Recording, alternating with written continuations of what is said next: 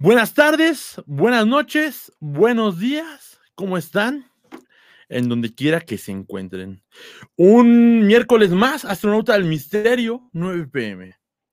El tema de hoy es un tema que te va a hacer entrar en razón, porque no podemos negar que el libro más sagrado de nuestra existencia occidental tiene muchísimas referencias a fenómenos paranormales o extranormales, ya sea porque son inexplicables o porque realmente tienen cierta referencia al espacio, a los cielos.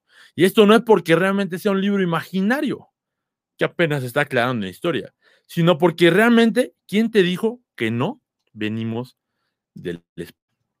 El tema de hoy es Jesús extraterrestre.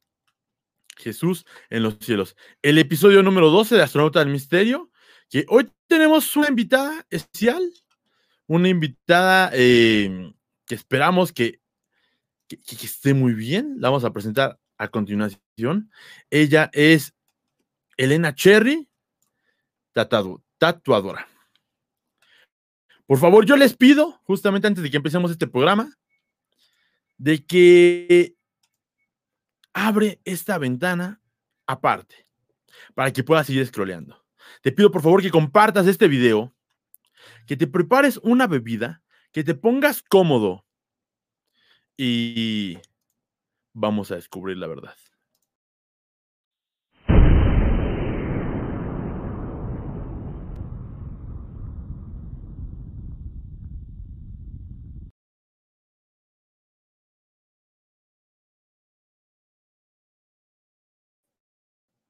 Ahora sí, bienvenidos a Astronauta del Misterio, ¿cómo están? Eh, justamente, bienvenidos a este programa en donde se busca contar con objetividad, pero también con humor, teorías, relatos de conspiraciones, sucesos paranormales y de políticas universales, para así revelar los mitos, mentiras y realidades de las cosas. Y junto contigo, descubrir la verdad. Entonces, como les decía hace un momento, tenemos con nosotros ni más ni menos que a Elena Cherry, ella es tatuadora. Hola. La Ciudad de México es su hogar y está eh, esperando que comience este programa porque, Elena, la primera pregunta de la noche, ¿tú eres creyente? ¿Eres eh, parte de alguna religión hebreica? Ya puede ser esta judía, cristiana, católica. Ay, perdón, no te, no te alcanzo a escuchar. Ok, no, te pregunto que si eres eh, creyente de alguna eh, religión hebreica, como, no sé, los judíos, los cristianos, eh, el islamismo también viene de la, de la región hebreica. ¿Tú eres católica, cristiana? Te escucho así súper mal. Poquito, no, no te... Súbele un poquito más a tu, a, a, tu, a, tu, a, tu, a tu programa y también yo aquí lo voy a subir al mío, claro que sí. pero entonces, de, continuamos y decíamos que si tú crees en si tú eres católica, pues. Bueno, ay, hola, hola. Hola. Ya ella está presente, nos mandan saludos. Dice Nirvana que le va a decir a su abuelita que se conecta. Eh, estamos aquí en Astronauta del Misterio con Elena Cherry, que no nos escucha. Eh, vamos a ver si puede checar su iPad para que ya nos pueda escuchar. Sí, a ver, espérenme. Dejen. Vale. Tú con calma, no te preocupes, este programa es lento, pero es un buen programa. También mientras, sirve que vamos a compartir nuestro programa en más redes para que más gente nos alcance a escuchar hoy. Eh, recuerden que nos pueden ver por Atomic Bomb Net, nos pueden ver por la espiral sonora de las nuevas voces mexicanas y nos pueden ver por nuestra página, que si todavía no están en la página, están perdiendo de unos memes, mire, señores memes, y acaban de pasar algunas cosas. Vamos a llenar esto con noticias, porque mucha gente me dijo, Rod, ¿ya viste la estrella de Belén? No, no era la estrella de Belén. Esa intersección que hubo hace unos días no es estrella de Belén, manitos. Eh, ahorita le voy a contar un poco más acerca de eso, pero bueno, Elena, ¿ya nos escuchas bien? Ya, ya les escucho. Eso es todo. Elena, ¿tú eres católica? ¿Tú crees en Jesucristo, nuestro Rey y Señor Redentor de todos los cielos? Sí, creo en Jesús, pero no en la religión. Eso es todo. Entonces tú crees en todos los chuchitos, pero no en las religiones. Hoy vamos a hablar de un tema increíble. Hoy vamos a hablar de que quizá Jesús era un ser de otros mundos. Interesante, ¿no? Eh, ¿Por qué? ¿Por qué vamos a hablar de esto? Porque recientemente el Observatorio Microscópico del Vaticano realizó una conferencia sobre la vida extraterrestre, donde los más importantes astrobiólogos de todo el mundo realizaron eh, justamente esta conferencia, este eh, conversatorio, para discutir la posibilidad de encontrar vida extraterrestre en otros mundos dentro de las próximas dos décadas lo que comúnmente, ya realmente pues, todos lo sabemos que se llama eh, pues la búsqueda de vida en el espacio. Interesante, ¿no, Elena? O sea, está, chévere que, que, el Vaticano se ponga a, a, estudiar el espacio, ¿no? Pues es que se tiene que actualizar, ya no creemos en santitas ni en demonios, debe Exacto, pero, pero no será quizá, porque ya hemos hablado en otros programas de esto, porque no sé si tú sabes, Elena, que de hecho el Vaticano, el Papa, firmó un convenio con el, máximo representante del islamismo, las dos religiones más poderosas en este planeta, en la reeducación. Se supone que esto tiene que ver con el plano ecológico, pero ¿a qué se refiere? A la reeducación de entender que existe más vida que los seres humanos, tal cual así lo dicen, ¿eh? Digo, se supone que todo eso tiene que ver con lo ecológico, pero que el Vaticano diga que quiere ver y eh, reeducarnos en que existe más vida que los seres humanos, pues da mucho a entender, ¿no? Porque ¿qué pasaría si de pronto nos damos cuenta de que existen los extraterrestres? Se podrían caer quizá las religiones, ¿no?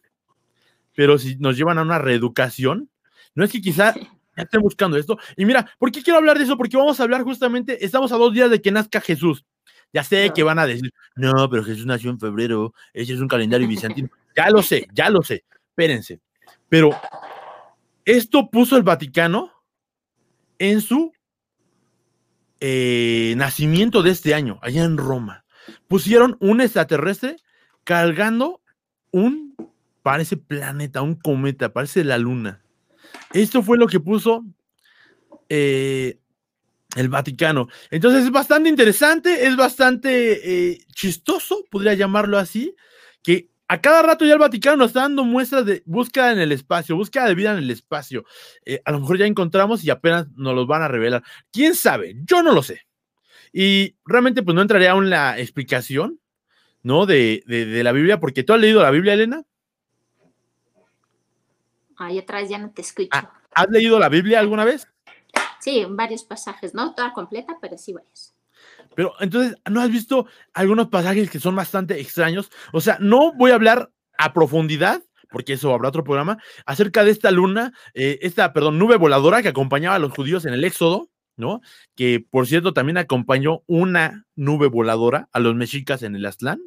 Y también de los sucesos que habla, por ejemplo, Elías, donde Elías habla de que una bola de fuego vino y lo salvó, ¿no? En otros pasajes. Tampoco hablaré de que en el Islam a Mahoma eh, ascendió al cielo, justamente de esa roca de que nos estamos peleando en Jerusalén, o también de que recordarás tú de esta mito, leyenda de Quetzalcoatl, que cuando él se fue, embarcó hacia el mar y esa barca subió al cielo, ¿no? Todavía no vamos a hablar de eso, pero son cosas muy curiosas, ¿no te parecen, Elena? Que, que, como todos los que terminan yéndose, pues se van al cielo, ¿no? Y, se dice que pues una luz rodeaba su cuerpo, ¿no? O sea, voy a preguntarlo de una vez. ¿Te gustaría ser abducida? Ah, dependiendo. Ok, dependiendo de qué. Buenas, sí. Ajá, de que ok, si pues que eso no lo sabemos, para decirme que, que, a ver, así casi, casi te llevo de paseo a mi planeta, va. Pero para otra cosa. Eh, ahí, ahí, ahí, ahí, vamos a ver. Pero bueno, vamos a entrar a tema. Vamos a entrar al tema justamente porque vamos a empezar a vivir, a ver un poco de la vida de Jesús. Jesús nace aparentemente el 25 de diciembre, según algunas personas, pero antes de que nazca, visita a, a María un ángel. Y entonces, ¿qué fue esto? Una alucinación. Y recordemos que Jesús, precisamente, pues no nace de la inseminación de un hombre. En el primer capítulo del Evangelio de San Lucas, de hecho, dice, y cito, al sexto mes fue enviado por Dios el ángel Gabriel a una ciudad de Galilea llamada Nazaret, a una virgen desposada con un hombre llamado José, de la casa de David. Era el nombre de la virgen, el nombre de la virgen era María. Pero aquí algo que yo quería resaltar es que la palabra ángel en sí significa mensajero de Dios o mensajero del cielo. Entonces, recordemos y demos eh, por hecho más o menos que Dios siempre viene de los cielos. Y de hecho siempre tenemos los humanos ganas de ir al cielo, ¿no? O sea, por eso construimos pirámides que quieren ir al cielo, edificios, o sea, tenemos una curiosidad por ir arriba, ¿no? Exacto, ¿no? Este, o sea, ¿por, ¿por, qué no tenemos, como se dice, que realmente era, eh, pues, una idea, pensar que Dios estaba adentro y no hacia arriba, ¿no? Eh, con esto quiero decirle antes a todas las personas, no se ofendan, vamos a hablar de cosas de religiones, y la verdad es que es puro entretenimiento, no pasa nada, chingada, o sea, tú crees que cuando tú escribes en Twitter a tu artista te contesta a él, entonces es puro entretenimiento. Tú crees que cuando votas por tu político él va a hacer lo que tú quieres, es puro entretenimiento, o sea, entiéndanlo. Eh, ¿A poco no vale nada? Sí, sí, sí, somos muy ilusos a veces. Exacto. Eh, pero bueno, sigamos con la Biblia, porque la Biblia, este ángel vino y le dijo, vas a concebir en el, en el seno y vas a dar a luz a un hijo, a quien pondrás por nombre Jesús. O sea, ya el ángel fue el que dijo que así se tenía que llamar. Eso yo creo que está muy fácil, porque ya no te rompes la cabeza, y cómo le voy a poner Kevin, Brian, o no sé, algún pinche nombre para que después le terminen poniendo apodo. Exacto, ¿no? Y te vas ahí a buscar libritos y para ponerle un nombre para que terminen llamándole, no sé, el pollo, el güero, el cacas, o sea, qué horrible poner eso de apodos. Ándale, el Jesus, ¿no? O sea, pobre güey, ¿no? Pero bueno, el nombre Jesús significa el que salva de los pecados, porque Él ha venido a salvarnos a los pecadores y pagar nuestras deudas ante Dios. ¿Ok? O sea, Jesús es el que salva de los pecados. Y básicamente, entonces, Él vino a darnos eh, pues a salvarnos de cierta forma, a hacernos ver que somos bien babosos y a pagarnos a deudas ante Dios. Esto es muy interesante y lo voy a decir después un poquito por qué. Pero bueno, María le responde al ángel. O sea, ¿cómo será esto? Yo no conozco a ningún varón. Es como tu prima la del barrio, Elena, que pues sale embarazada y pues uno pensaba que pues, era buena muchacha, pero pues no, ¿no? y de repente. Exacto, ¿no? Pero bueno, el ángel le respondió, el Espíritu Santo vendrá sobre ti y el poder del Altísimo te cubrirá con su sombra. O sea, alguien va a venir del cielo y te va a cubrir una sombra, y por eso a el que ha de nacer será santo y será llamado hijo de Dios. ¿No? O sea, básicamente le dijo, alguien va a venir del cielo y te va a, pues, a hacer lo que te va a hacer y vas a tener un hijo. ¿No? Entonces, eso ya nos deja muchas referencias de que pues, vino alguien del cielo y le hizo algo extraño. Entonces María nada más, nada más lo incluí porque me gusta mucho. María dice, he aquí la esclava del Señor, hágase según tu palabra, y el ángel se fue. O sea, me encanta esa respuesta porque es, va, güey, no hay pedo. Yo acepto. Exacto. Chido. Eh, pero, ¿por qué quería hacer referencia a eso? Una, porque viene un ángel que es del cielo, que no sabemos realmente. Eh, recordemos que las interpretaciones de antes no era que le pusieran alas porque precisamente fuera un ser con alas, sino es porque era la representación de voló. Voló, vino del cielo o lo que sea. También nuestros dragones alados, muchas culturas lo hacen esto. Entonces, a veces ya son muy ilusos con pensar que es que tenía alas, es que eh, así tiene que ser una persona con alas. No.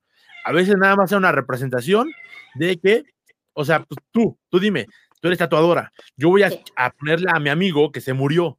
¿Qué es lo que le pongo? Pues a lo mejor le pongo unas alitas y alrededor de su nombre, así que se fue al cielo, ¿no? Sí. Es, es, como el eterno deseo. Es, algo muy, muy normal que siempre se hace, ¿no? Y que, otra cosa que les quiero decir acerca del nacimiento es que justamente recordemos que en muchos programas de abducciones, en muchos documentales de abducciones, en muchas situaciones donde se habla del propósito ovni de venir al cielo, porque uno diría, ¿para qué chingados vienen? O sea, ¿vienen a robar vacas? ¿Están? ¿no? Pero eh, eh, recordemos que hay profesionales, psicólogos eh, con maestrías y vamos a tener pronto aquí una invitada en Astronauta del Misterio para hablar solamente de ese tema, de que vienen con efectos de reproducción, Elena. No sé si tú sabías eso. Hay mucha gente, no sé si has visto la película del cuarto contacto, que ellos lo relatan bastante bien, que son gente que van con un psicólogo y empiezan a hacer este, a tener regresiones, empiezan a tener este, a ser hipnotizados y esas personas empiezan a recordar cómo fueron abducidos. Y entonces hay investigaciones muy grandes de gente que ha sido abducida por aparentemente un propósito de reproducción extraterrestre. Eso es algo que me ha llamado mucho la atención y que también sucedió en la Biblia. Entonces, eh, pues no hay que descartarlo, no hay que descartarlo. Acá también recordemos justamente que la aparición de la estrella de Belén fue en un punto exacto y que hoy sabemos que posiblemente fue una, alineación planetaria, un ovni. Eh, ¿Por qué se duda de este hecho? Porque uno dice, bueno, pues es que, que se ponga una estrella, pues qué, ¿no? O sea, nada más está brillando. Recordemos que hoy tenemos contaminación lumínica, todo lo que da. Hoy no podemos ver estrellas, solamente vemos las que más brillan. Imagínate antes cuando realmente no había tanta luz, y era un desierto, no había cerros que estorbaran ni nada, que se veían un chingo de estrellas. ¿Cómo realmente entre tanto firmamento, Elena, va a sobresalir algo?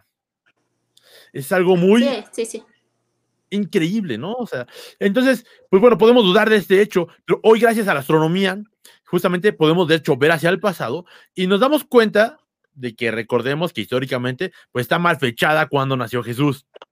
Y hemos tratado de, de rastrear esta fecha y hemos tratado de rastrear los astros porque no se sabe bien qué vieron, cuándo lo vieron o dónde lo vieron, porque recordemos que también donde, depende de dónde esté, pues puedes ver un poquito más, un poquito menos. Eh, y que esta semejante estrella, que según la Biblia, guiaba, brillaba y apuntaba hasta donde estaba naciendo Jesús el Salvador. Eh, más o menos sabemos hoy en día, Elena, que esto pudo haber pasado o haber sucedido entre el año 7 y el año 2 antes de Cristo. Pero tú puedes preguntarte, pues, ¿qué chingados era? ¿No?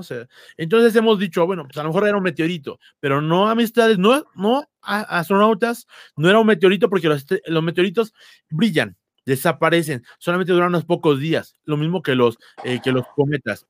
Y, pero bueno, ¿Por qué sabemos o podemos descartar que un meteorito? Porque los reyes de Oriente lo vieron y fueron guiados durante meses. O sea, no se llegaba como en dos horas, como hoy en día se puede hacer, eh, no de trasladarte un punto a otro, tardabas mucho tiempo y es tardaban meses, ¿no? Y bueno, podemos decir que un cometa, pero pues un cometa se puede ver, pero los cometas tienen órbitas y regresen y no se sabe que durante esos puntos eh, eh, de la Tierra haya, se haya visto de nuevo.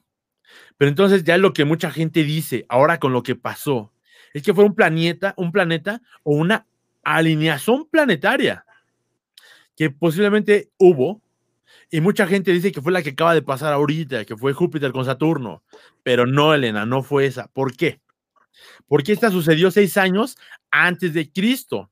Entonces está un poco alejada de la fecha que tenemos de la supuesta venida, suena bien horrible, venida del Señor, ¿no? O sea, suena. sí. Ah, feo. Suena feo la venida del Señor. Pero, bueno, del regreso de ¿no? El nacimiento de Jesús. Hubo una antes. Exacto.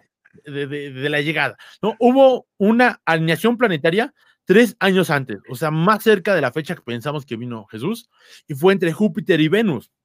De hecho, esta sucedió un 17 de junio del año 2 antes de Cristo. Obvio, esto es impreciso porque la Biblia pues no aclara nada, ¿no? Como siempre, pues la Biblia no es un libro realmente histórico donde diga fecha, año, mes, eh, coordenadas eh, cartográficas, nada, ¿no? O sea, no, no da nada, nada más nos dice, el ángel vino y dijo, ¿no? Entonces, también podemos pensar, para muchos, que era un ovni, Elena. Eh, ¿Por qué razón se piensa que hubo un ovni? Porque hubo ciertas apariciones a los reyes magos, hubo apariciones a los pastores de ángeles.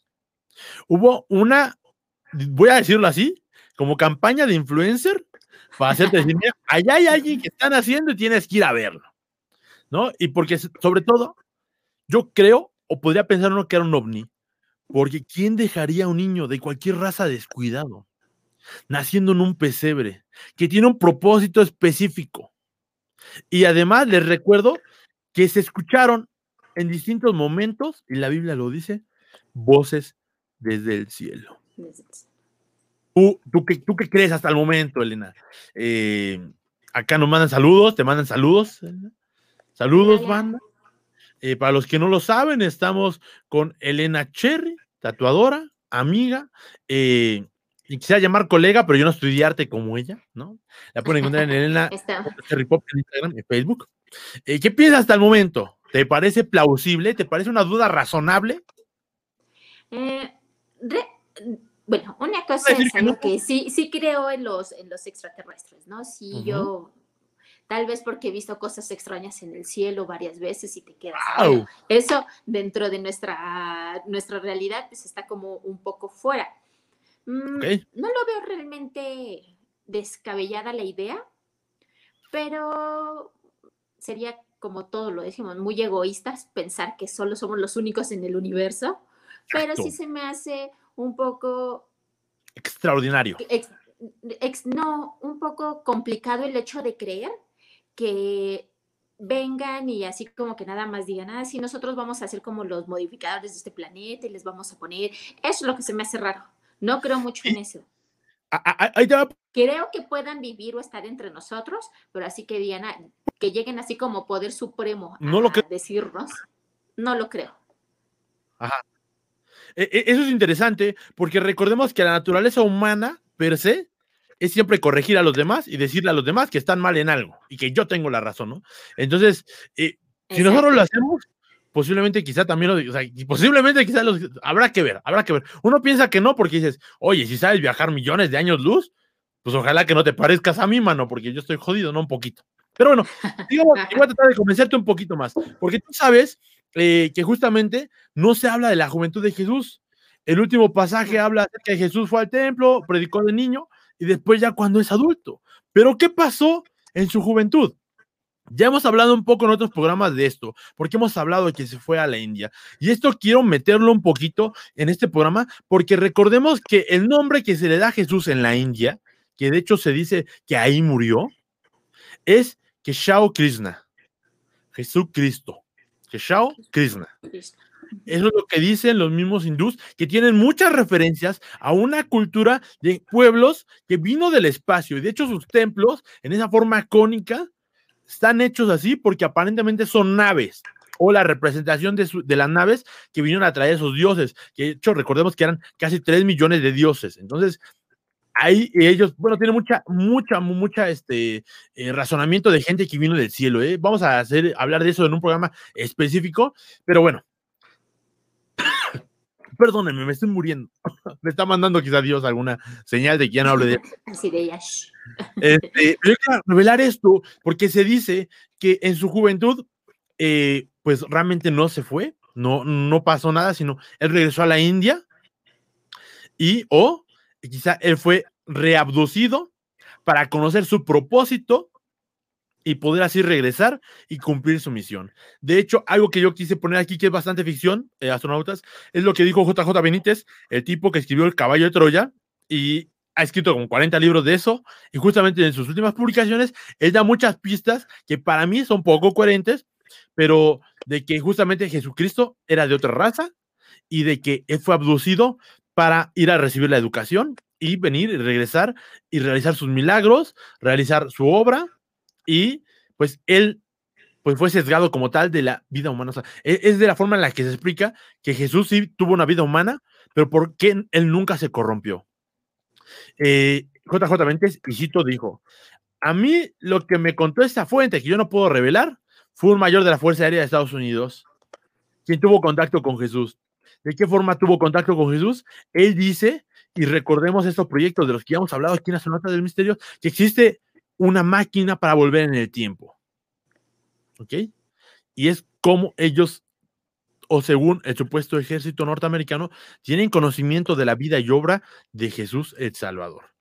Ahí hay muchas dudas. Ahí yo no le voy a decir que nada de eso es verdad, porque está muy complicado que eso sea cierto. Para mí es totalmente una ficción.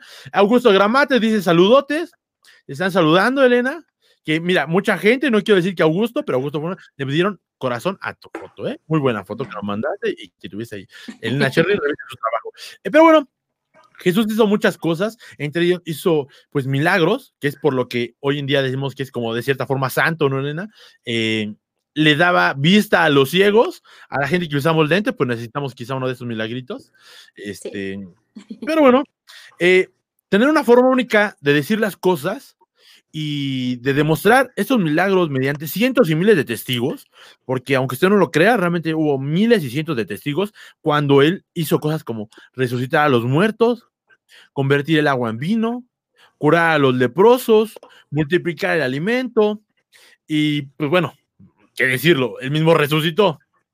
Justamente todo esto se puede explicar, dicen muchos, por el uso de alguna tecnología que hoy desconocemos.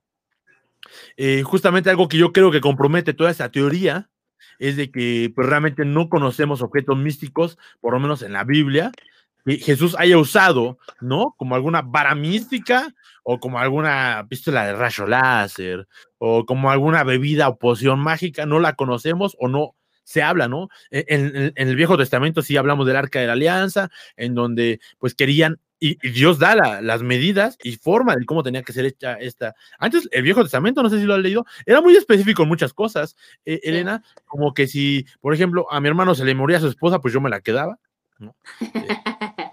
y cosas pues, más sangrientas, ¿no? Afortunado. Pues mira, no sé si para bien o para mal, porque son más bocas que alimentar, entonces, pues no sé si, por dónde está. Pero bueno, justamente recordemos que otro de los milagros fue dejar su imagen impresa en el manto de Turín, que hasta la fecha, pues solo se tiene forma de explicar eso, ya que no hay tecnologías eh, positivas eh, en ese momento. Algo que quiero hacer aquí, Elena, es que también vamos a tener un programa acerca de lo que es eh, la copia o lo que es la creatividad en sí. Porque no sé si tú sabías, Elena, por ejemplo, que cuando se inventan muchos, muchas cosas, eh, por ejemplo, la radio, ya al mismo tiempo alguien lo estaba haciendo en otro lado. Exacto, sí, eran como a la par, ¿no? Varias cosas, electricidad.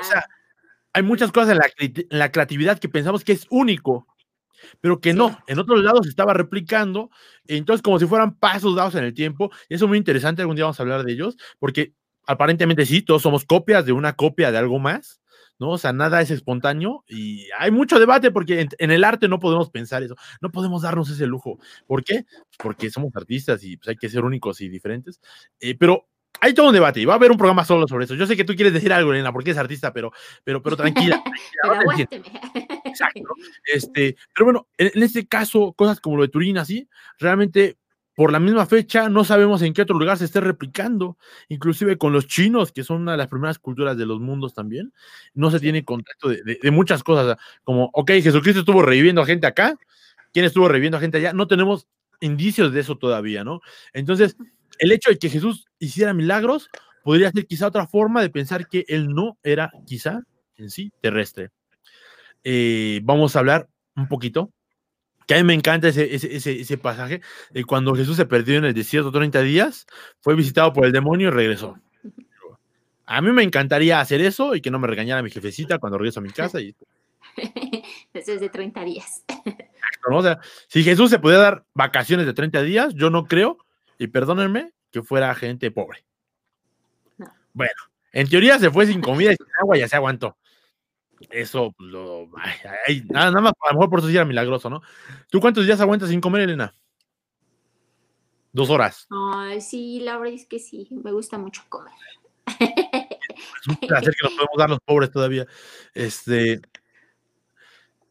Pero bueno, eh, justamente recordemos que se adentró en el desierto y bueno, yo tengo el placer de, haber visitado igual la región para hacer algunas cosas, entre ellas investigar algunas cositas, y les voy a recordar que el 60% del territorio de Israel es desierto.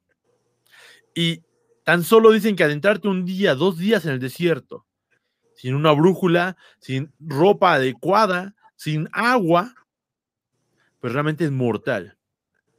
Entonces también algo que a mí me pareció muy sorprendente al hacer esta investigación sobre los milagros de Jesús, es que relata que Jesús viajaba a velocidades impresionantes.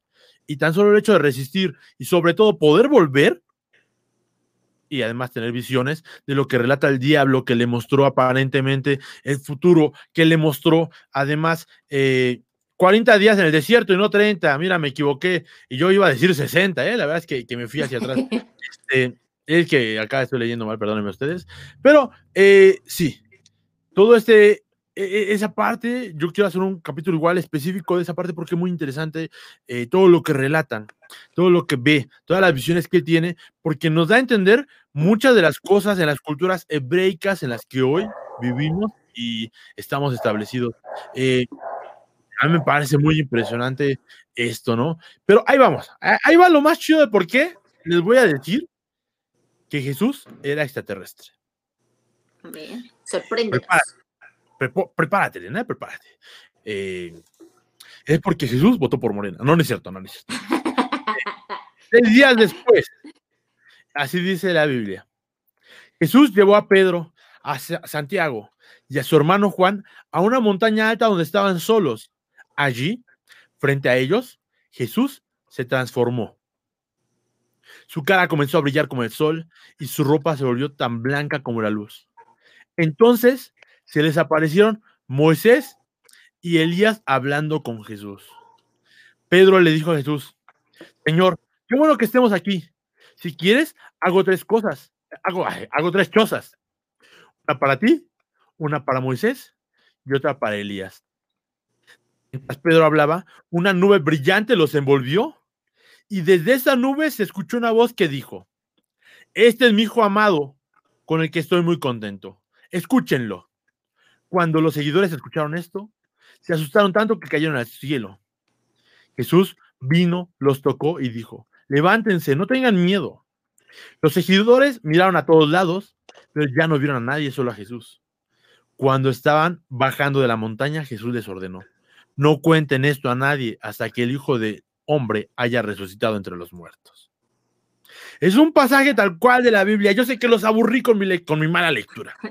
Pero es un pasaje de la Biblia que dice que Jesús frente a ellos se transformó al ser tocado por una luz y sus ropas se convirtieron.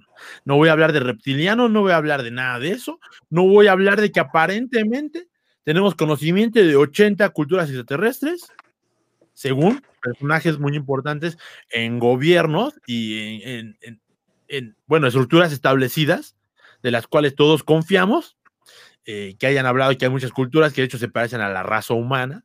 No quiero hablar de eso, sino quiero hablar de, lo que una nube los envolvió, una niebla, y se escuchó una voz fuerte, ¿no?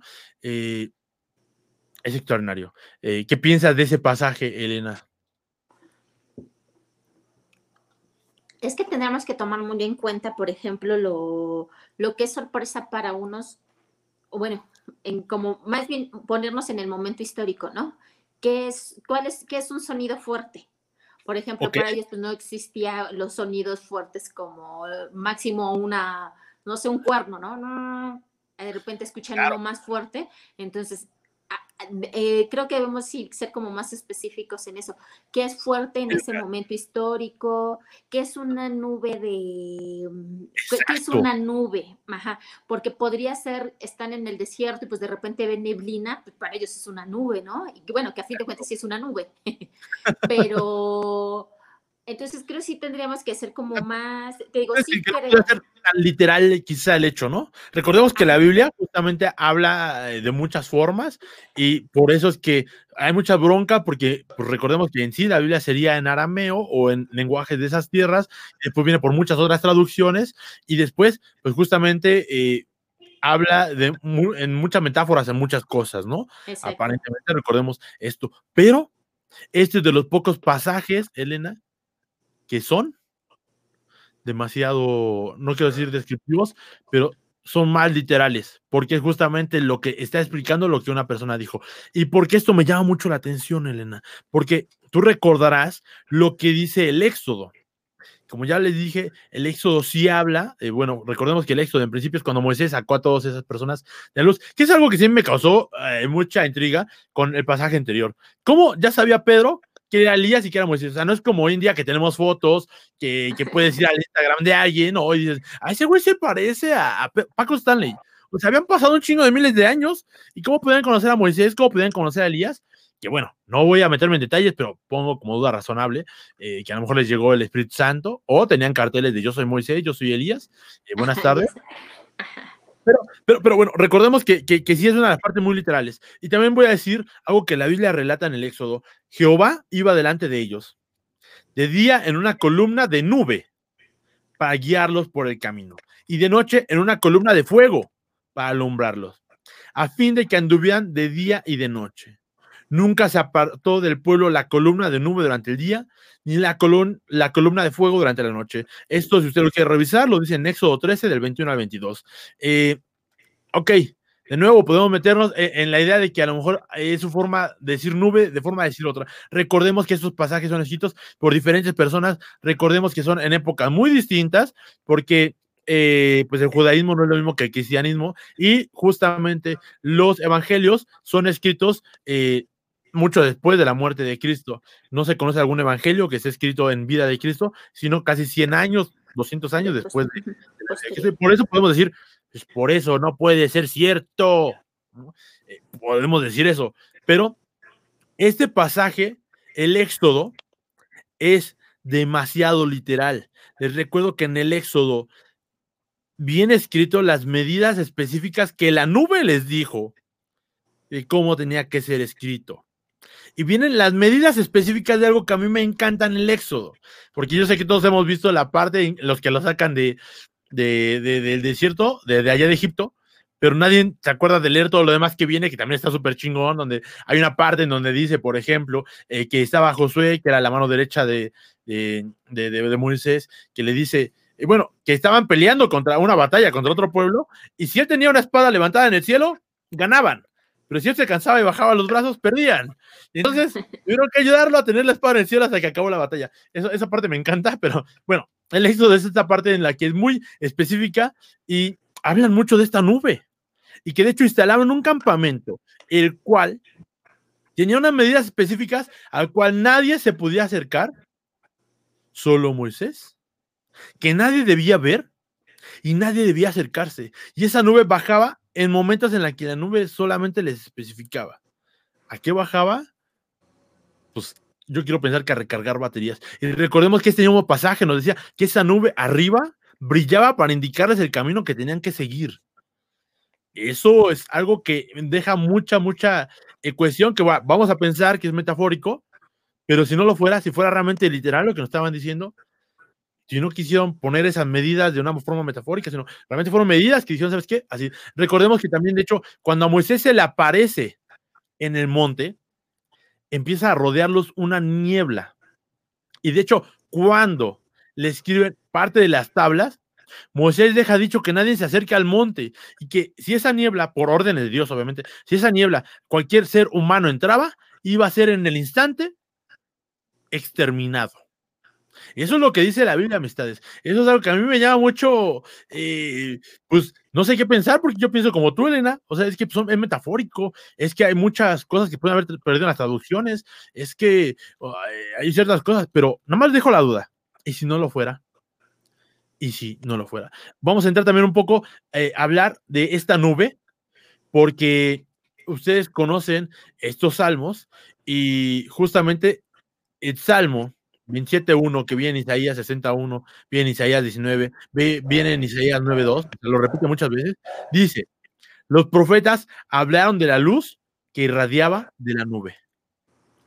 Entonces ya lo vemos en distintos pasajes, hablar de una nube. Recordemos la historia de Elías, que a Elías lo salva una nube del cielo que empezó a incendiar todo. ¿Qué piensas de todo eso, Elena? Es que es un poco ah, ah, pues, extraño. sí, muy extraño. ¿Por qué? Porque hablamos como de contextos muy diferentes. De, Es como quererte trasladar a un mundo en el que completamente desconocido. ¿Por qué? Porque estamos, nosotros vivimos completamente en la comodidad, tenemos todo fácil, prendemos la luz.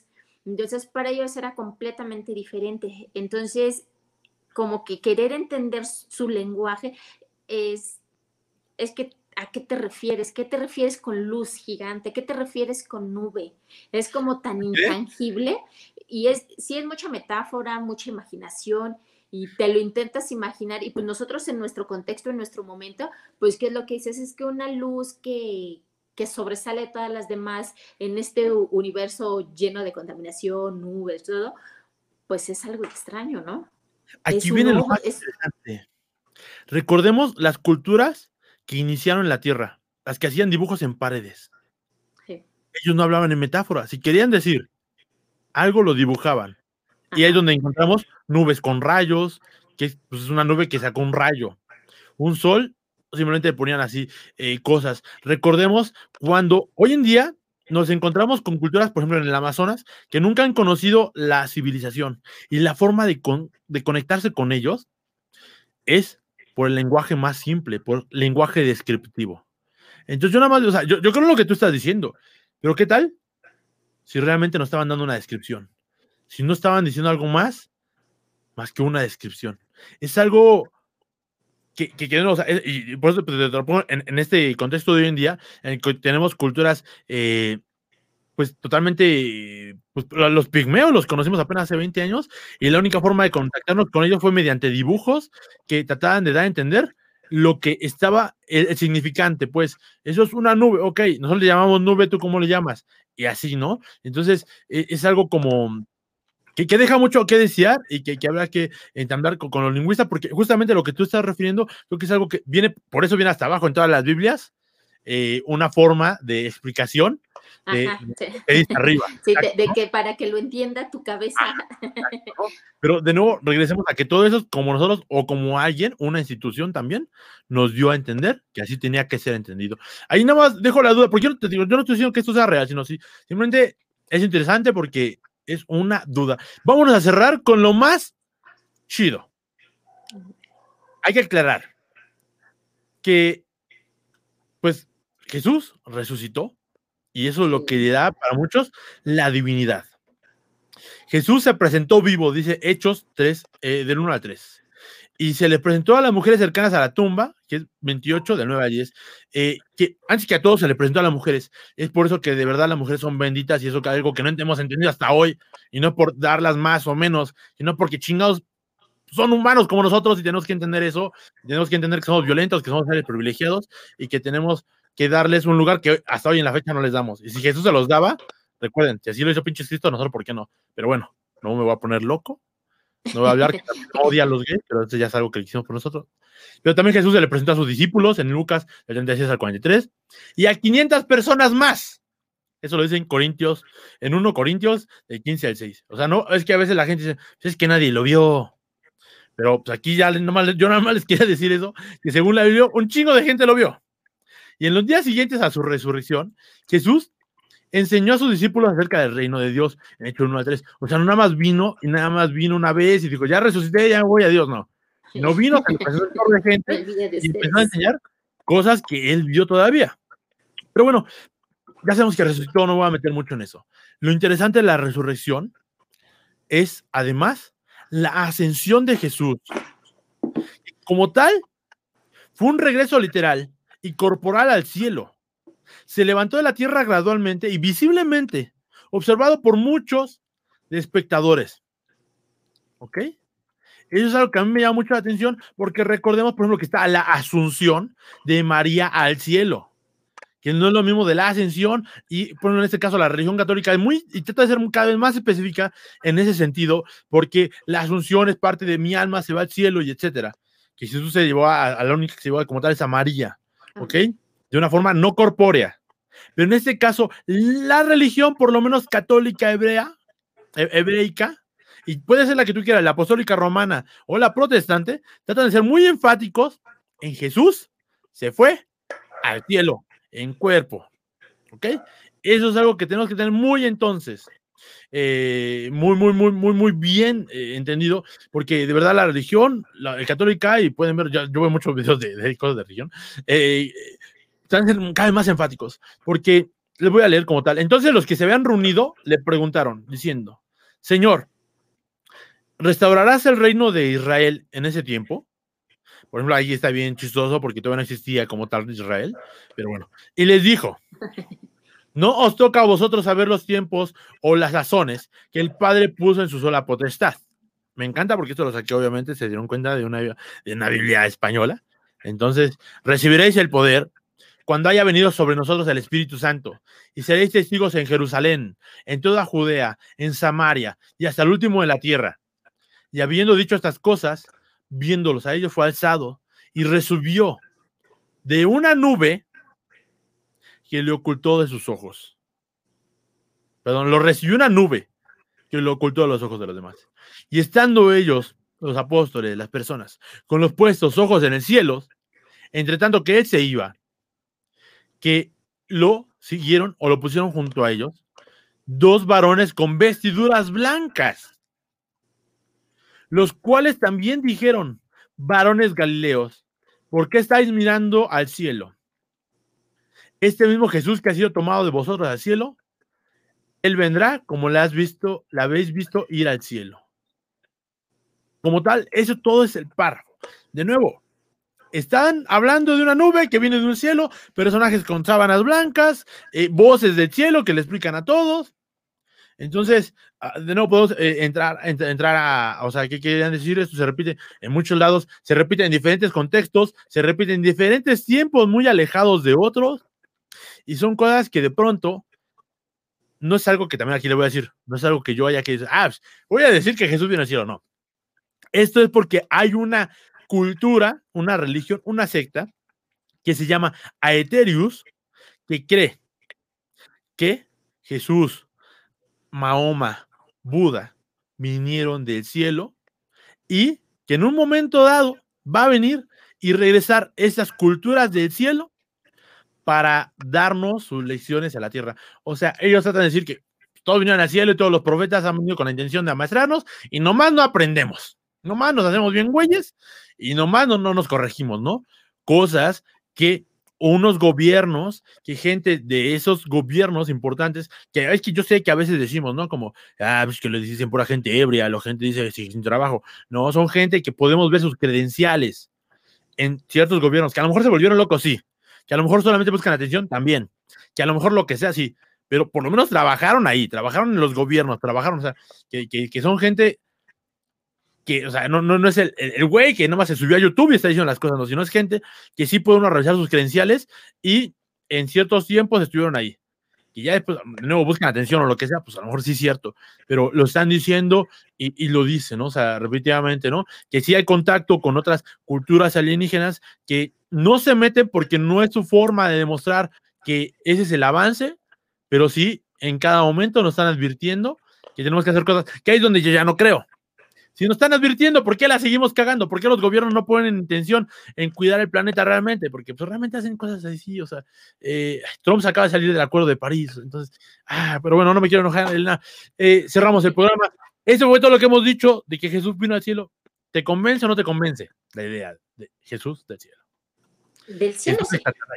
¿Sí? bueno, a fin de sí, porque soy de, la idea es que todos somos este de la idea de Carl Sagan, ¿no? Somos polvo de estrellas somos parte del universo. Eso, eh, eh, seguimos, este, seguimos siendo las mismas partículas desde la creación de, de, de, de, esta tierra. Entonces, somos todos parte de esa partícula divina. Claro, y sí, creo que venimos del cielo. Sí, creo que la idea de la partícula divina es algo extraordinario. ¿Qué es eso? No la he visto. O creo que sí, no recuerdo. No, no, la, idea de la teoría es que apenas estás investigando el CERN, eh, justamente esta partícula divina que se dice que justamente sería el ojo de Dios. Eh, hay mucha cosa ahí, hay mucha cosa ahí porque hay cosas entre ciencia y entre metáfora y entre conspiralógicas, cosas que se inventan, pero a mí me gusta hablar de esas cosas porque es bonito pensar en eso. Creo que además, o sea, nos podemos robar la realidad en muchas cosas, pero el hecho de que Jesús venga del cielo no te hace buena o mala persona a ti, sino te, te, hace un cargo peor a ti como humano. El hecho de que tú tienes que ser una buena persona por ti mismo, no porque alguien te esté mandando, no porque haya unas lecciones del cielo, no porque tienes que ser un pinche buen ser humano. Hay mucha gente me dice, no sé si compartas mi misma opinión, ni o sea, ¿qué, ¿qué, importa? Yo, yo, bueno, yo pienso, ¿qué importa si es místico o no es místico?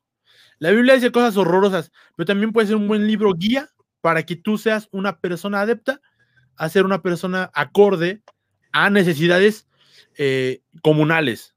De hecho, se dice en muchos otros libros de filosofía, Jesús es socialista. Por todo lo que predica, ¿eh? Tal cual. O sea, entonces. Sí, sí, sí. si nos vamos a una tendencia política, sí. Sí, sí exacto. O sea, sin, querer, ah, sin querer politizar, pero, pero, es como, o sea, o sea, el güey realmente no vino a imponer gobierno, no vino a imponer nada, sino a decir, güey, llévense bien, carajo. ¿Por qué no, no pueden llevar bien, maldita sea? Así. O sea, realmente. O sea, es que nosotros queremos ponerle etiquetas a todo, a todo. Y le ponemos, si no le ponemos etiqueta y nombre, no nos pertenece. Y el pan vino y el pan la usa y lo hemos usado. O sea, tenemos una independencia que se basó en poner una virgencita, ¿no? Que, o sea, podemos hablar mucho, pero, realmente si, si vemos más allá de toda la metáfora, es como, güey, no más está diciendo el tipo que nos llevamos bien y que si hacemos estas cosas, pues nos vamos a poder llevar bien. De hecho, Jesús cree eh, eh, insistentemente, de cierta forma, en la, en la propiedad privada, porque dice, pues no robarás, carnal. Y, dice, y, tampoco dice que realmente, o sea, dice, benditos los pobres, ¿no? Pero también no dice, o sea, mm, realmente nunca dice, ah, está mal si eres rico, ¿no? Dice, pues comparte, si ya tienes lo que tienes, pues comparte, cabrón. Comparte, sí, sí, sí. Y, de hecho le dice, hay un pasaje en donde él dice a, ay, no me acuerdo el nombre de esta persona, que era de esas personas que cobran impuestos, porque la gente no quería a la persona que cobraba impuestos, le dice, eh, ¿por qué no lo quieren? Y el güey dice, ¿alguna vez has robado algo? Y él dice, si yo he robado algo, me lo puedes cobrar. Yo soy justo en las leyes de Dios y en las leyes de la tierra. Y así es lo que queremos. Aquí no quiero un pinche político que no robe, nada más que haga su trabajo. Punto. se pide. Entonces, yo nada más les digo eso. Pero bueno, Jesús en el cielo, Jesús en la tierra. Eh, ¿Te gustó el programa de hoy, Elena? ¿Qué te pareció hablar de Jesús, Jesús extraterrestre? Fíjate que, que yo tenía un chorro de imágenes que iba a poner en el programa, eh, eh, imágenes, dibujitos, que, que bueno, me gusta a mucha gente cómo, cómo ven a Jesús. por ejemplo, aquí les quiero hacer un poco más grande esta, porque esta me encantó porque le pusieron todavía el sticker de aquí de los cristianos, tiene un vaso de Starbucks, ¿no? me encanta ese tipo de imágenes y representaciones de la tierra. Eh, y bueno, ya sinceramente también en el arte, eh, vemos expresado en, ese arte que antes, en épocas de la Inquisición, pues no podíamos realmente expresar otras cosas, cómo se encierran algunas, eh, pues no sé cómo llamar, cómo, cómo encierran algunos secretos o misterios ahí, que posiblemente pues puedan ser un juego, pero pues a lo mejor también pueden ser mensajes, ¿no? O sea, mensajes de, cómo realmente desde los cielos, pues están ahí observándonos. Eh, pues algunas personas, algunas culturas, algunas eh, cosas, ¿no? Eh, realmente deja mucho, mucho que desear. Ahí tenemos la imagen de justamente cómo llegaron estos dos personajes eh, cuando fue la ascensión de Cristo al cielo, de esa nube que vimos. Y bueno, Elena, ¿qué te pareció el, programa de hoy? Pues bastante interesante, bueno, buenas preguntas, interrogantes. Em, y pues bueno, a fin de cuentas no podemos demeritar la, la, existencia de Jesús, ¿no? Es a fin de cuentas un hombre que dividió la historia en dos, ¿no? Es antes de Cristo después de Cristo. no podemos decir, ah, es que no existió, pues existió como tal, pero si lo vemos como Dios o como hombre, es podemos tomar como las enseñanzas como, como, como un hombre, si lo queremos ver como hombre, como un hombre que nos enseña esa parte esa de comunidad, en de pues, ser, ser una persona entre comillas buena, ¿no? Porque podemos discutir éticamente de la buena o malo. Entonces, pero bueno. Y, también, ahí, también podemos meternos a, hablar justamente de la historia, contexto, de que en ese tiempo, por ejemplo, aquí hace 20 años, no estaba mal visto golpear a un homosexual o hace 30 años. Exacto. ¿no? no era mal visto, ¿no? Hoy en día, en 2020, hay gente en Monterrey que ve mal darle atención médica a los gays. Ellos, les recuerdo que ya lo he dicho muchas veces, que querían aprobar una ley la cual va, aceptamos que sean gays, pero no aceptamos a que vengan a nuestros hospitales. En 2020 estamos viendo las cosas. Entonces, si nos metemos a hablar de incoherencias en el contexto histórico, hay muchas también que estamos viviendo, ¿no? Pero tienes toda la razón, Elena, ¿no? Eh, algo que quería preguntarte es, ¿alguna vez has hecho un tatuaje de Jesús, de Dios, de algo religioso? Cruces, sí. Cruces.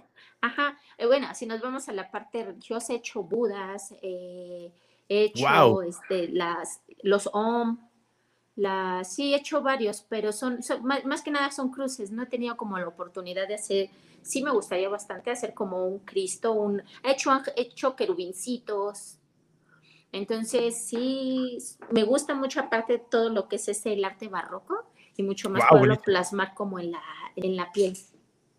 Y, más de que aquí en México teníamos eh, arte sacro, ¿no? Eh, justamente el barroco y así. Y hoy en día tenemos, pues, uno, a iglesias. De hecho, el estado de Hidalgo es, la, es el estado con más robo de arte sacro, que nosotros pensamos como, ah, pinche pinturitas, pero no, son cuadros de 1820, de 1830, y muchos de hechos, hechos, hechos este, de una forma increíble, todavía con, con muestras de, de, lo que puede ser el artista común mexicano. ¿no? Hoy que tanto nos metamos y dices, wow, ¿no? ¿Tú cómo verías esto? El tatuaje, ¿realmente es un arte? ¿Es un oficio? ¿Es una es un qué hoy en día con tantos tatuadores que tenemos, con tanta gente haciéndose hoy en día, que hoy para mucha gente es más raro ver que alguien no tenga tatuajes, a que sí tenga tatuajes. Exacto, ya en estos tiempos sí. Mira, creo que es una bonita oportunidad para muchas personas que nos dedicamos al arte, ¿no? Que nos dijeron, es que tú del arte no puedes vivir. Creo el tatuaje nos está dando esa, ese, esa, esa apertura, así de, pues yo yo tal vez quise algún día pintar y dedicarme a la pintura, pero pues ven un cuadro, un dibujo y dicen, ah, pues es que eso pues, está bien caro, yo no lo puedo pagar. Y supongamos en hacer un tatuaje, pues utilizas muchísima técnica, muchísima técnica que tiene que ver con, la con el dibujo, con la acuarela. Debes de tener como conciencia de, de cómo se manejan esos materiales, cuál es su consistencia para poderlos expresar en la piel. Entonces, creo es eso es, por eso tal vez está emergiendo tanto, porque hay muchos artistas en el mundo reprimidos y que de repente te dicen, es que si hay una forma en la que puedes vivir de tu arte y es el tatuaje. Y de ahí empiezan a salir cosas extraordinarias. Hay tatuajes extraordinarios que tú los ves y dices, wow, wow, te sorprende. Ajá, te sorprende su, su forma tan, tan gráfica, tan exacta de llevar a cabo un tatuaje, una línea, un rasgado, una sombra en la piel, y más que nada en las pieles porque son de diferentes tonos. Por ejemplo, tú en un lienzo, tu base por lo regular siempre es blanca o tú la puedes mediar a tu gusto dependiendo como quieras, pero pues con las pieles es un poco diferente, además de que las sí, no, hay pantones y racistas además. Exacto, además de que las pieles todas son bien diferentes. Hay pieles que son muy suavecitas, que necesitan un así mínimos detallitos y, los acepta su piel. Otras pieles que son un poquito más, más gruesas y no te aceptan tanto los detallitos, entonces es como más trabajito y tienes que, dependiendo ya como el trabajo que vas dando, bueno, que vas haciendo más bien, eh, y el tipo de piel, en cuanto metes la aguja, tú te das cuenta luego, luego que puedes hacer con esa piel lo que quieras, o que lo puedes hacer, pero te va a costar un poquito más de trabajo. Pero, eh, eso, eso está bien chido, pero además también suena al bur, mi, buena arena, ¿cómo que haces con lo que quieras con esa piel? Digo, se vale, se vale, pero hay que dejar esa aprovechabilidad con el cliente. Este, no, no, no. Eh, creo que dices dos, bueno, marcaste muchas cosas bien importantísimas. Me encanta cómo lo dices, porque creo que da mucha confianza a quien sea, porque es como cuando vas a cortarte pelo. O sea, ves que la gente que te corta el pelo, pero uno desearía que te explicara cosas como tú lo estás haciendo. Oye, tienes este tipo de cara, tienes este tipo de pelo, tienes este tipo de cosas. Te conviene más esto, porque hoy en día, con todo lo que vivimos más con el Instagram, por ejemplo, en donde vemos mucha aspiración, o sea, rápidamente, eh, eh, a veces no sabemos que a lo mejor hay cosas que no nos complementan tan chido y que a lo mejor podría ser mejor cambiando un poco el diseño, que es donde me voy a meter alguna parte muy importante con lo que dices de los artistas. Hoy en día veo que hay artistas haciendo su arte y gente pidiendo su arte. Por ejemplo, recordemos a tatuadora que ella dijo, ¿sabes qué? Voy a hacer dibujos, no sé dibujar, hago dibujos feos. Y hoy en día vende sus dibujos porque a la gente le encantan esos dibujos que solamente es un trazado, ¿no? Eh, eh, vimos también después ya, después eh, tatuajes en 3D, vimos esta persona que se dedica solamente a hacer mamas y que los hace justamente a personas que que pues, han perdido por cáncer de, mama, que se han retirado del seno, empiezan a hacer pezones y cosas así, y se han especializado, y hay mucha gente que cada vez se está especializando más, y, eso es, para mí es extraordinario, porque son formas de demostrar justamente esta valoración. En segundo punto, también creo que dice un punto bien importante, cómo el arte está desafortunadamente eh, no pensado para las clases pobres, eh, y así quiero decirlo tal cual, porque, por ejemplo, el hecho de comprar un cuadro, no sabe realmente cómo eso retribuye a mi vida o cómo es una inversión, porque recordemos que para la gente de clase alta es totalmente una inversión. Que no voy a hablar ahorita del mercado del arte porque es un debate ahí bien extenso y bastante chido. Eh, eso es como, me encanta porque es como para borrachear, o sea, me encanta el debate de hablar. no es para hablar en serio. Porque Exacto, porque como, porque, como, bueno, eh, eh, pero la valoración es cierta, y en cambio el tatuaje sí te lo puede dar. Hay gente que sí se gasta dos mil, tres mil pesos sin bronca en un tatuaje y le gusta lucirlo y le gusta a veces presumir al artista, ¿no? Este me lo dice tal persona y eso a mí me encanta porque es una valoración total del artista. Este, y por tercera parte, eso que estás hablando de las pieles, de, de justamente el lienzo más el color que son cosas que son importantísimas para el arte, porque también si todos nos hacemos todo en negro, pues ya después parecemos gente de cárcel. Perdónenme, es algo racista que lo estoy diciendo, pero pues es que ya es la valoración que tiene mi mamá, mi tía y cualquiera, de que si te pones algo nomás en un solo color, pues pareces eh, ratero de cárcel, ¿no? Este, Elena. Pues los míos todos son negritos. ¿Qué piensas, ¿qué piensas de, de, estos tatuajes de, de, cara completa? Por ejemplo, el 13 de la Mara Salvatrucha. ¿Tú, tú personalmente qué opinas de ese tipo de, arte? Que, que, a mí me parece, entre comillas, eh, no humanamente, pero sí culturalmente muy valioso, porque nos deja ver cómo una contracultura realmente es inmersa al pensamiento, ¿no? O sea, ¿quién chingados se quiere tatuar la cara completa, no? O sea, yo, yo no sé. ¿Tú te atreverías a hacer algo así a una persona? ¿O te daría cosa? Yo creo sería como, pues bueno, a ver, ¿cuál es tu, motivación, no? Por ejemplo, con los Mara, pues porque es completamente un, un protocolo Ahí no es de que quieras o no, es un protocolo. Te tatúas la cara con esto y con esto porque significa esto. Tienes este otro, es por esto. Entonces ya es un protocolo, ya son como sus licencias, son como sus medallitas del ejército, ¿no? Para ellas los tatuajes es eso. Entonces no hay de otra. Pero pues para pues una gente de, pues ahora sí que nos dedicamos a, vivir nada más. a pues vivir. Pues, sí. Intentamos vivir, pues un tatuaje en la cara, pues bueno, vale, pero si me lo piden, me gustaría hacerlo. ¿Tatuajes de los ojos? Ah, sí, sí, no. ¿Tatuajes dentro del ojo? No. ¿Qué sientes tú? ¿Qué sentirías? Mm, Ah, no, me daría demasiado de sentir de por sí, sí, sentir mi ojito haciendo así. No, no, no, no. Así Hay mucha gente que se ha tatuado en el ojo, y de hecho hay un artista, una influencer importante que se tatuó en el ojo y se quedó ciega. Entonces, valedores sí. y vale, astronauta, yo no se lo recomiendo. Ella es Elena Cherry Pop, pueden ver su trabajo en Facebook, pueden ver su trabajo en Instagram como elena.cherrypop, acá abajo está la liga.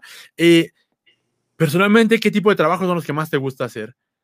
Dices, wow, este es como mi, mi, mi top híjole, disfruto todos. es como, te lo prometo, es como de, de, la línea delgadita empezar a ver que sale así bien delgadita y así salen los detallitos.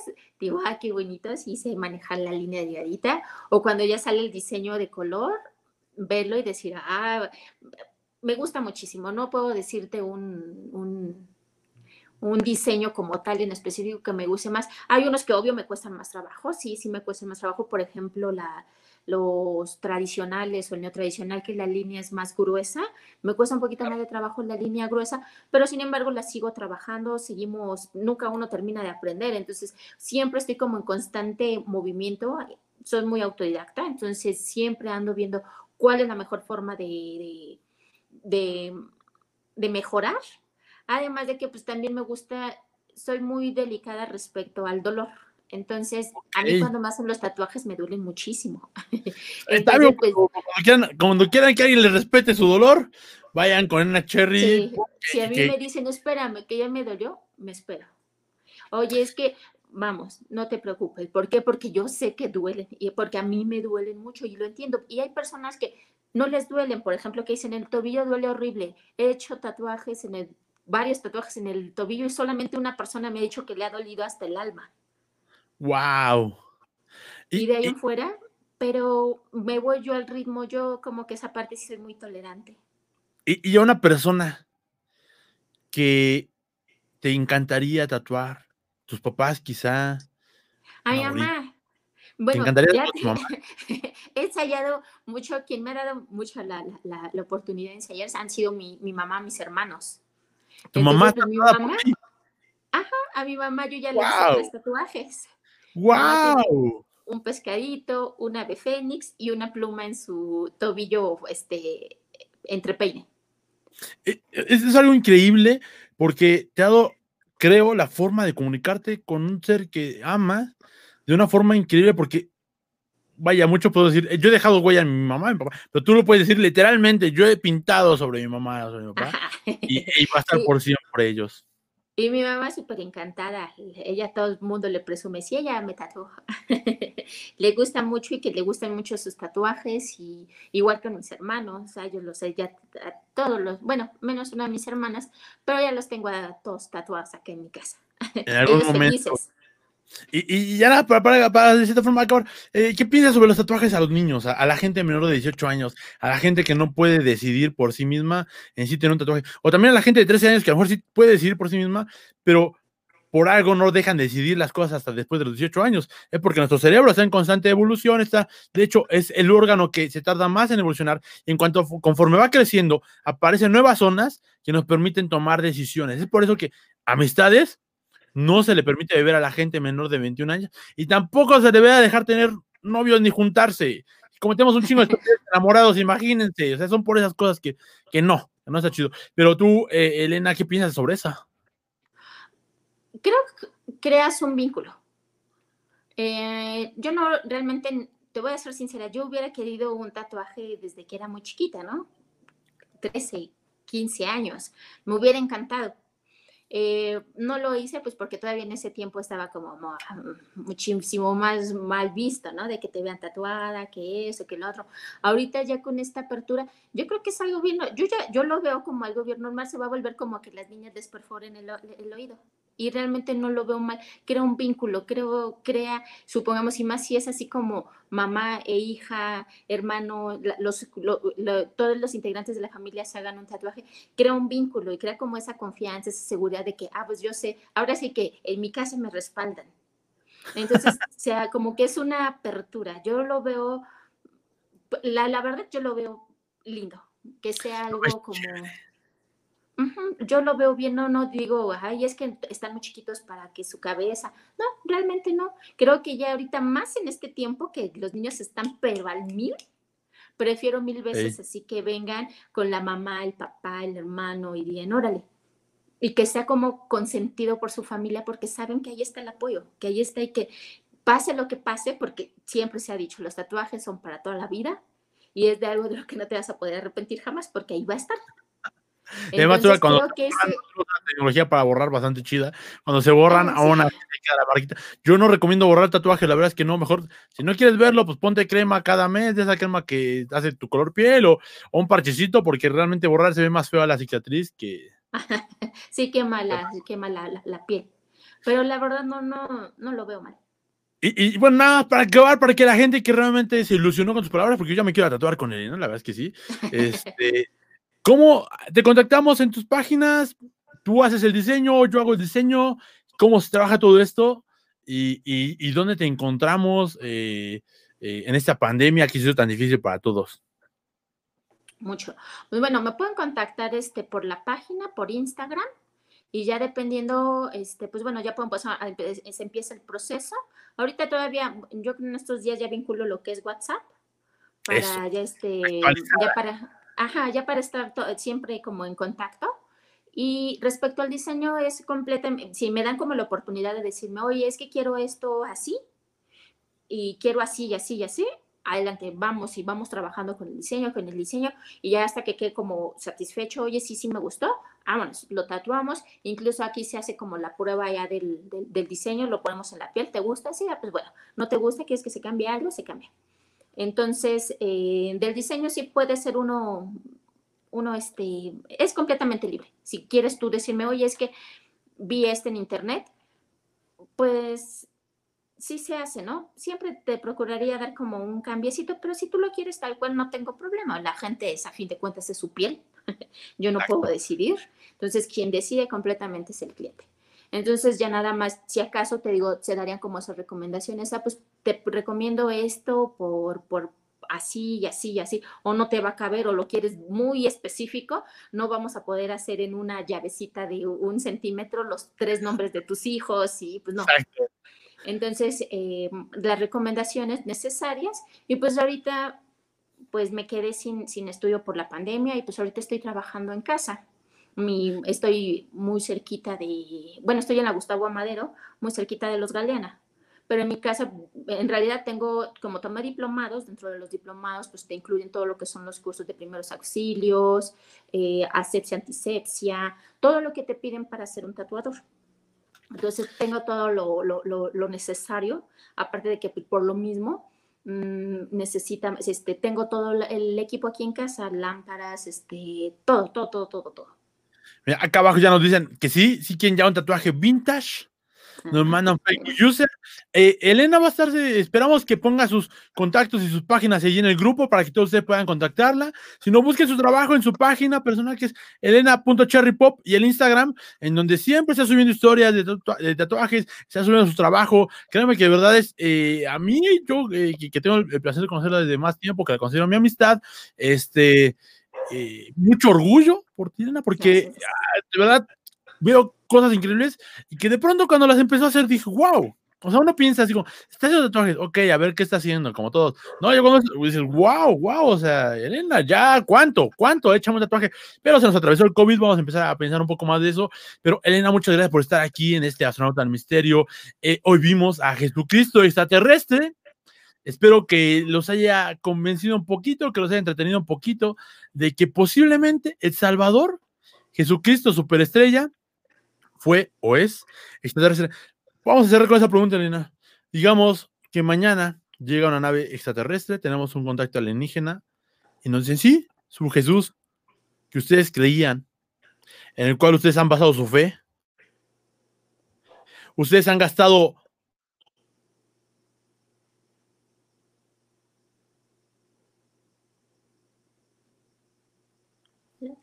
miles de pesos en pachangas, todas esas cosas, eh, es extraterrestre. ¿Tú qué pensarías? ¿Tú qué harías? ¿Tú qué dirías? La, verdad me daría mucho gusto.